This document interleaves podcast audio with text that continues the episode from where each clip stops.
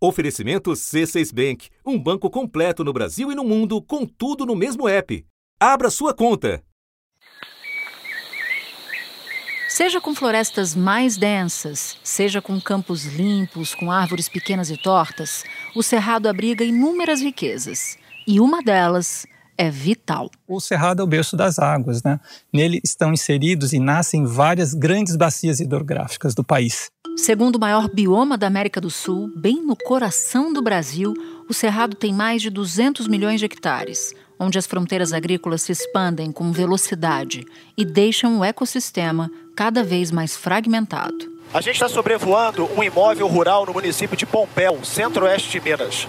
O alerta emitido pelos satélites indicou que essa área de quase 17 hectares foi desmatada há quatro meses. Ainda é possível observar várias árvores derrubadas e o rebanho espalhado pela região. Houve a remoção da vegetação nativa que tinha aqui. Aqui a gente está numa área de beira de rio, então você tem um ambiente mais florestal aqui, com árvores de maior porte, de maior densidade e também de interesse comercial.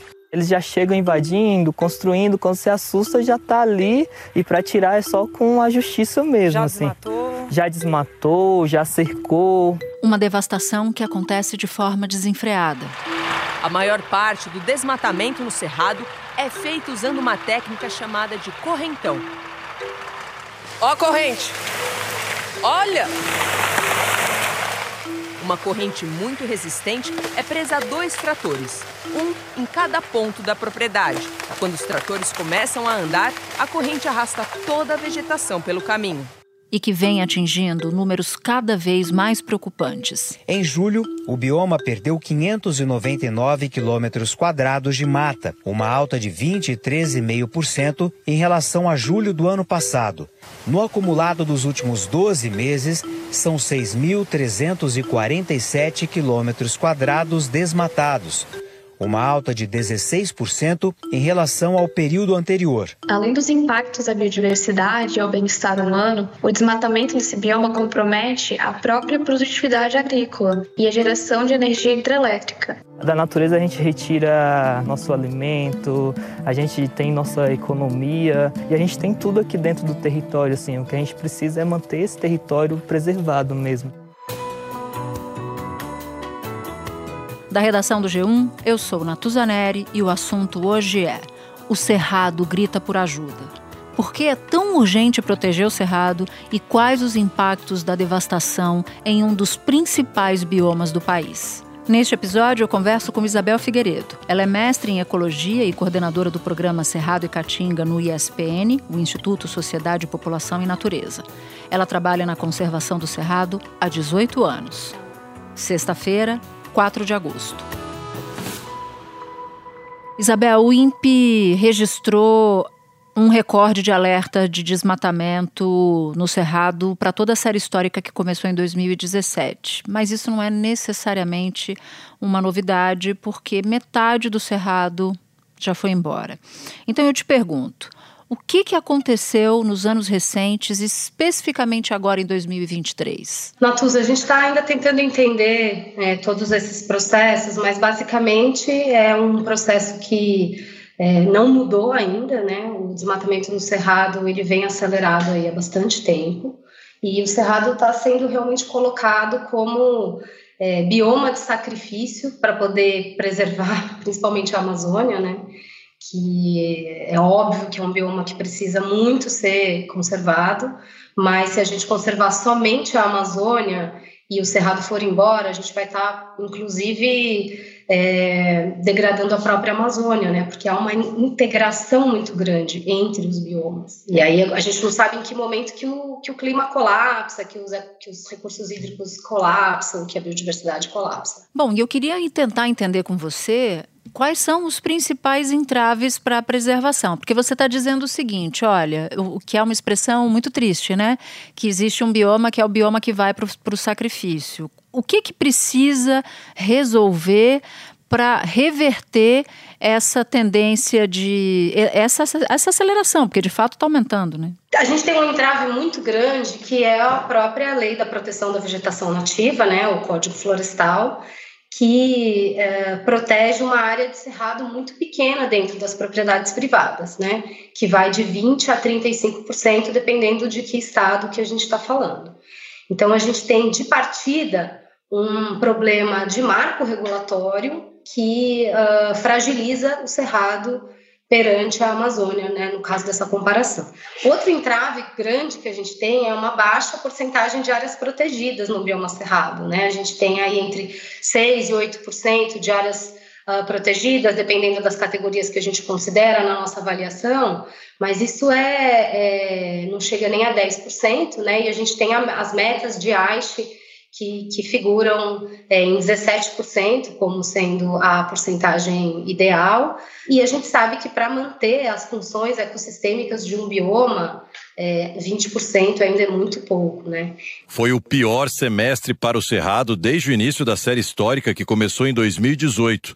O bioma está presente em 14 estados e no Distrito Federal e perdeu 4.408 quilômetros quadrados de mata, alta de 21% em comparação com o primeiro semestre do ano passado. A área desmatada tem quase quatro vezes o tamanho da cidade do Rio de Janeiro. São poucas áreas que têm preservação no Cerrado. A maior parte do desmatamento que está ocorrendo no Cerrado é um desmatamento que está ocorrendo dentro de propriedades privadas que já tem inclusive registro no CAR. CAR é o Cadastro Ambiental Rural. 77% dos alertas de desmatamento foram em áreas cadastradas no Cerrado. E por fim, temos um, um entrave assim que no momento parece ser o mais uh, possível de ser mexido, que é a validação do cadastro ambiental rural.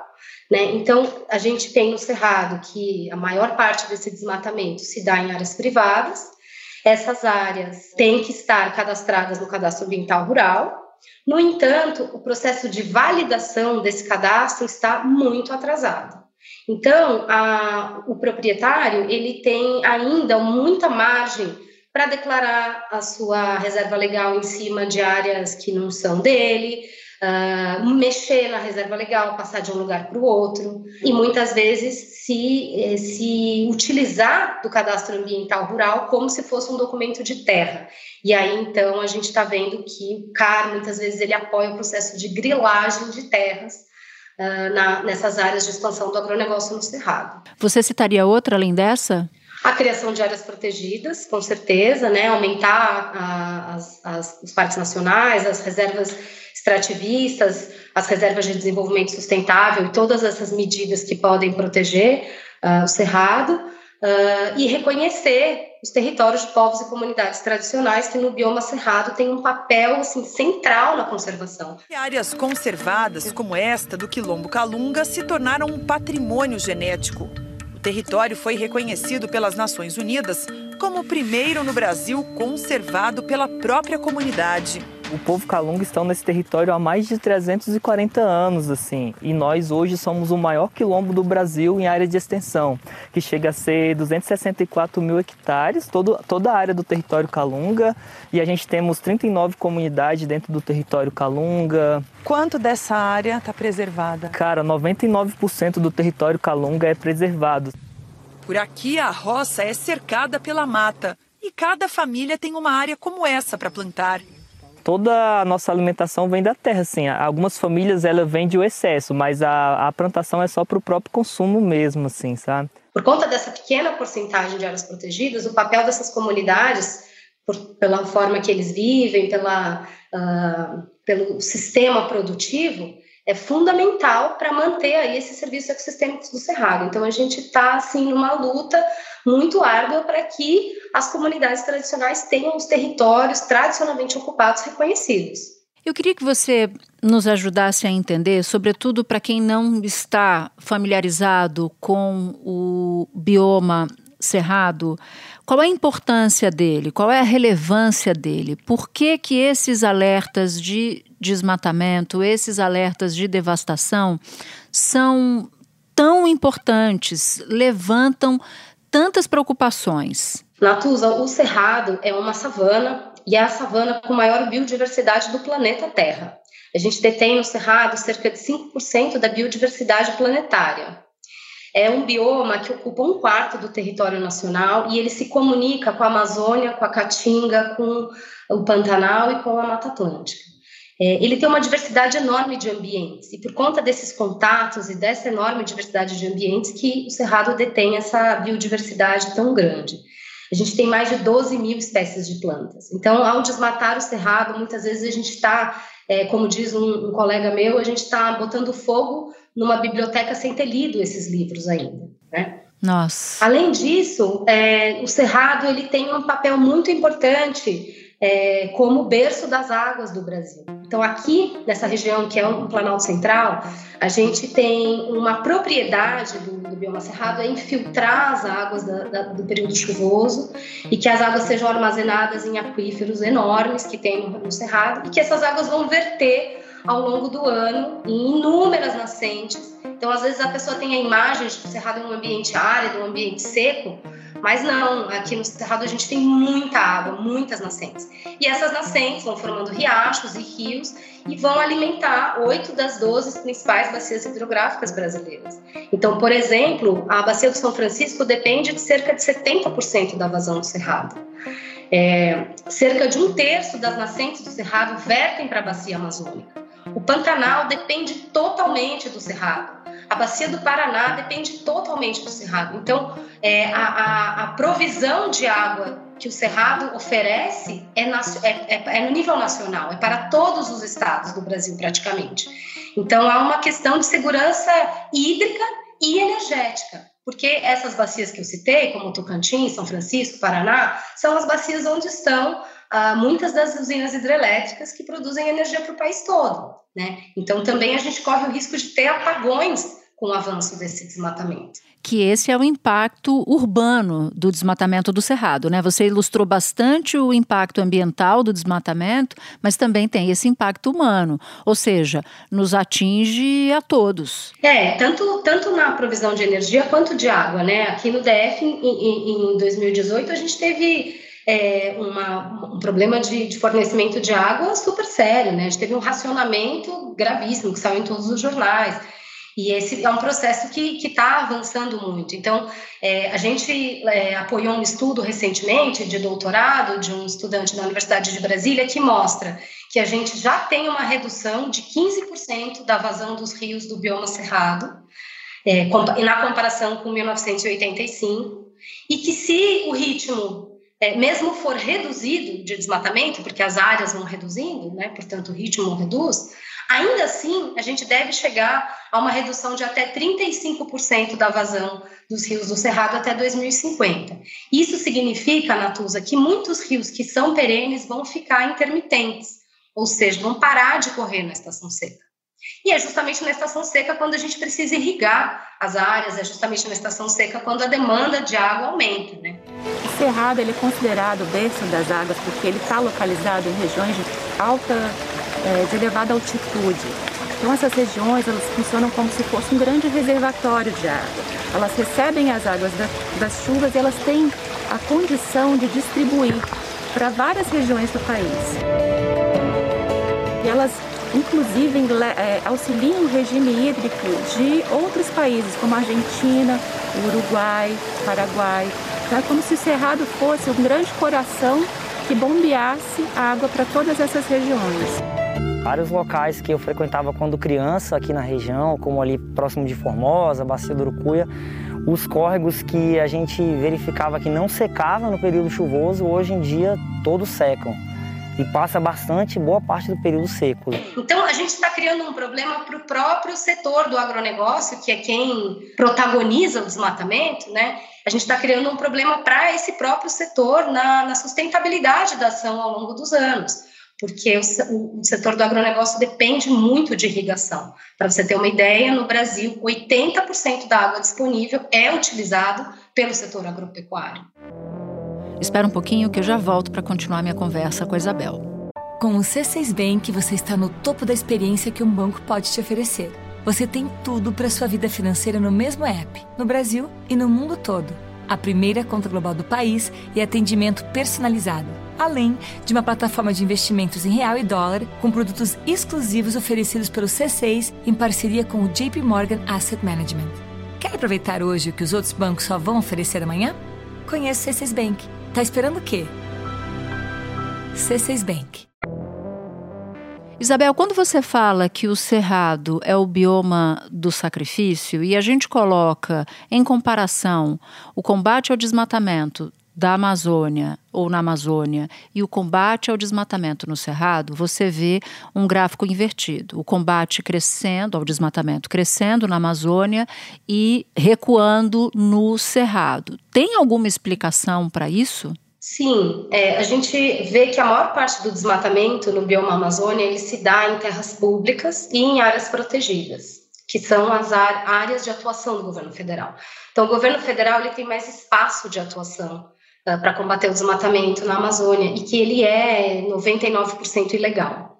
No caso do Cerrado, a maior parte do desmatamento se dá em áreas privadas. Muitos desses, desses desmatamentos, eles têm, inclusive, autorização de supressão de vegetação, que é autorização para o desmatamento, que é concedida pelas secretarias estaduais de meio ambiente. Então, o, o, o governo federal ele tem menor espaço de atuação. Semana passada, a ministra Marina reuniu uh, representantes de secretarias de meio ambiente dos estados para tentar articular um pouco esse esforço, uh, porque principalmente os dados das autorizações de supressão de vegetação não são integrados, as bases de dados não são integradas. É, e há uma dificuldade de verificação se essas autorizações elas estão sendo dadas na legalidade. Então, por exemplo, ano passado, em agosto, a gente divulgou um estudo conduzido por uma organização que chama Imaterra, que avaliou cerca de 25 autorizações de supressão de vegetação no estado da Bahia. O Cerrado Baiano é protagonista do desmatamento no momento, né? Nesses últimos dados aí, é, acho que seis dos dez municípios que mais desmataram estão na Bahia. O Cerrado perdeu quase 700 mil hectares de floresta nativa no ano passado. O levantamento do MAP Biomas também revelou que o Cerrado teve, proporcionalmente, a maior alta no desmatamento entre os seis biomas brasileiros no ano passado a área devastada aumentou 31% em relação a 2021. O desmatamento no Cerrado atingiu quase 500 mil hectares no primeiro semestre deste ano. O levantamento acaba de ser divulgado e mostra que esse número é quase 30% maior em relação ao mesmo período do ano passado. Todas essas 25 autorizações tinham algum grau de ilegalidade. Então, muitas vezes a gente acha que o desmatamento é legal porque ele tem uma ASV, né, uma autorização. No entanto, se você for verificar essa ASV, muitas vezes ela, ela não está cumprindo com os critérios que devem ser observados. Existe muita ilegalidade no processo e corrupção no processo das autorizações de supressão de vegetação, e isso o governo federal tem muita dificuldade de atuar. Eu sei que você já passou por, por isso em uma das suas respostas, mas eu queria entrar um pouco mais, Isabel, no aspecto comunidades tradicionais. De que maneira esse desmatamento passa pela, pelas comunidades tradicionais? Que tipo de impacto esse desmatamento está causando a essas comunidades? Então, o primeiro impacto que a gente tem visto é, é a, o deslocamento forçado dessas famílias. Então, o que, que acontece? Grande parte das comunidades tradicionais do bioma cerrado são poceiros. Eles ocupam áreas por duas, três, quatro gerações. Então, essas terras, eles têm o direito de ocupar essas terras, porque eles têm a posse dessas terras há muitos anos. A casa do seu Fabiano é de barro, sem energia elétrica. Água ele usa do rio. Esse aqui é o Rio das Pedras. O sossego está aqui. Beira de rio, é no tempo ainda da lamparina, eu não quero energia. É, não quero energia. Fogão a lenha, barracão. E na beira do rio, né? No entanto, chega um momento que chega uma pessoa de fora, geralmente com um documento forjado, grilado, e expulsa essas famílias dali. Muitas e muitas vezes por meio de violência, por meio de uh, acuamento, de cerceamento do direito de ir e vir. As terras onde seu Geraldo vive foram demarcadas pelo Interp, o Instituto de Terras do Piauí reconheceu a área como uma comunidade tradicional do Cerrado, mas recentemente um pedaço do terreno foi invadido por outra pessoa. O que, que, é isso aqui? É a cerca dele. De quem? Do João Augusto, do guilheiro aqui. Ah. Ele vem lá na fazenda dele, a cerca, ó, corta por aqui e liga no rio aqui, ó.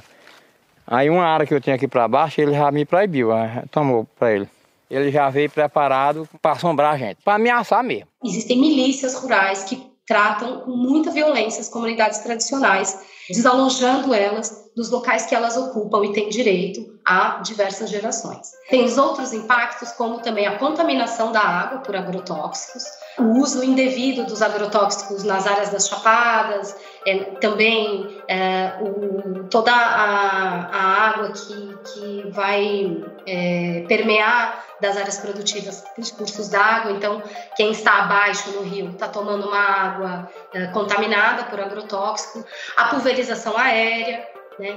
Então, todos esses processos é, em conjunto, eles vão enfraquecendo as comunidades, fazendo com que os jovens não queiram mais ficar, que os mais velhos tenham que ir para a cidade, porque eles estão vivenciando uma situação de violência, de isolamento e de contaminação dos, dos recursos hídricos dos quais eles dependem. Né? Fora a água reduzindo, né? que também é algo que assim as comunidades é, retratam frequentemente.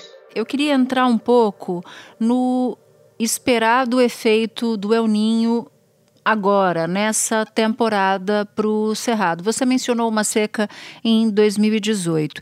E, aproveitando a deixa, você, em diversos momentos das suas respostas, fala da oferta né, de recursos hídricos e por que o desmatamento desse bioma ele é prejudicial para essa oferta. Só que é contraintuitivo. Talvez quem nos escute ache que Cerrado é lugar de seca.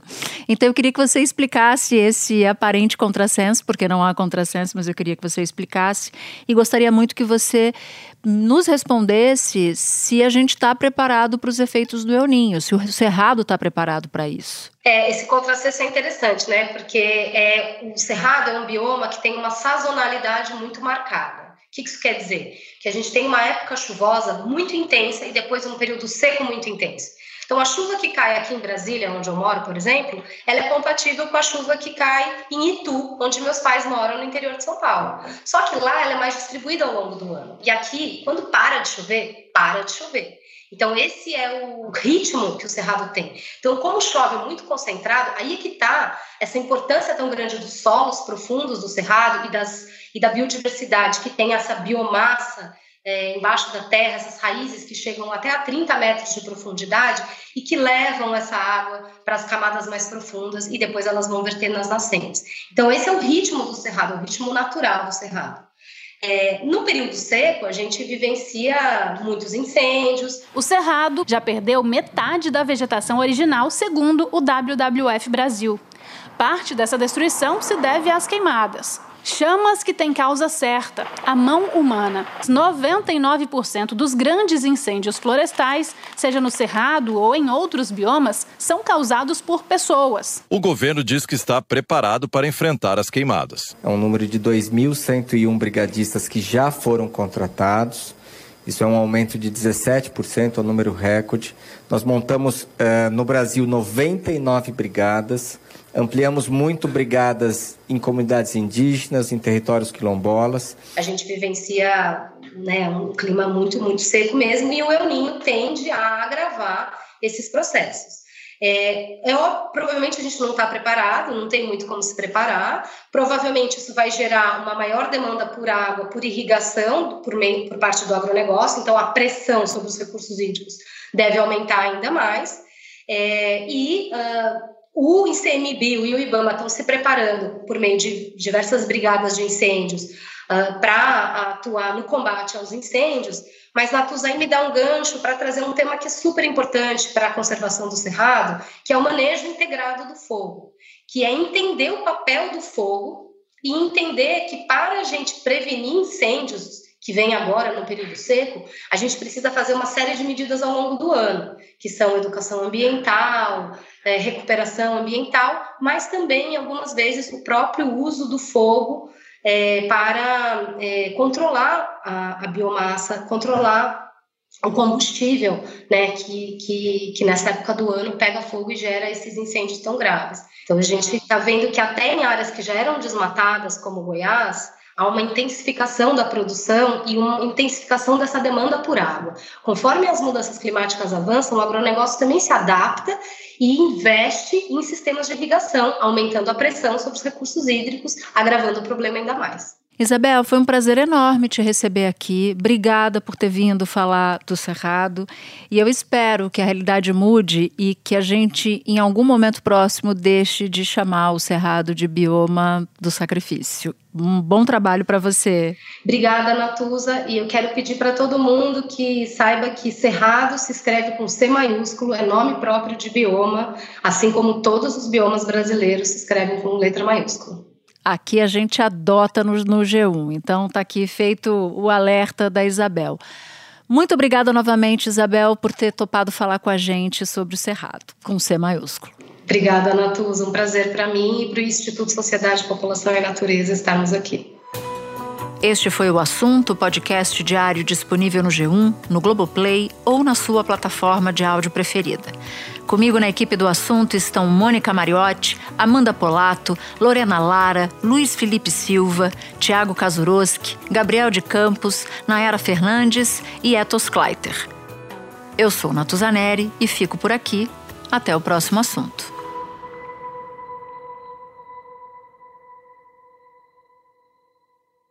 Você no topo da experiência financeira que um banco pode oferecer. Escolha um banco completo no Brasil e em qualquer lugar do mundo. Abra sua conta no C6 Bank.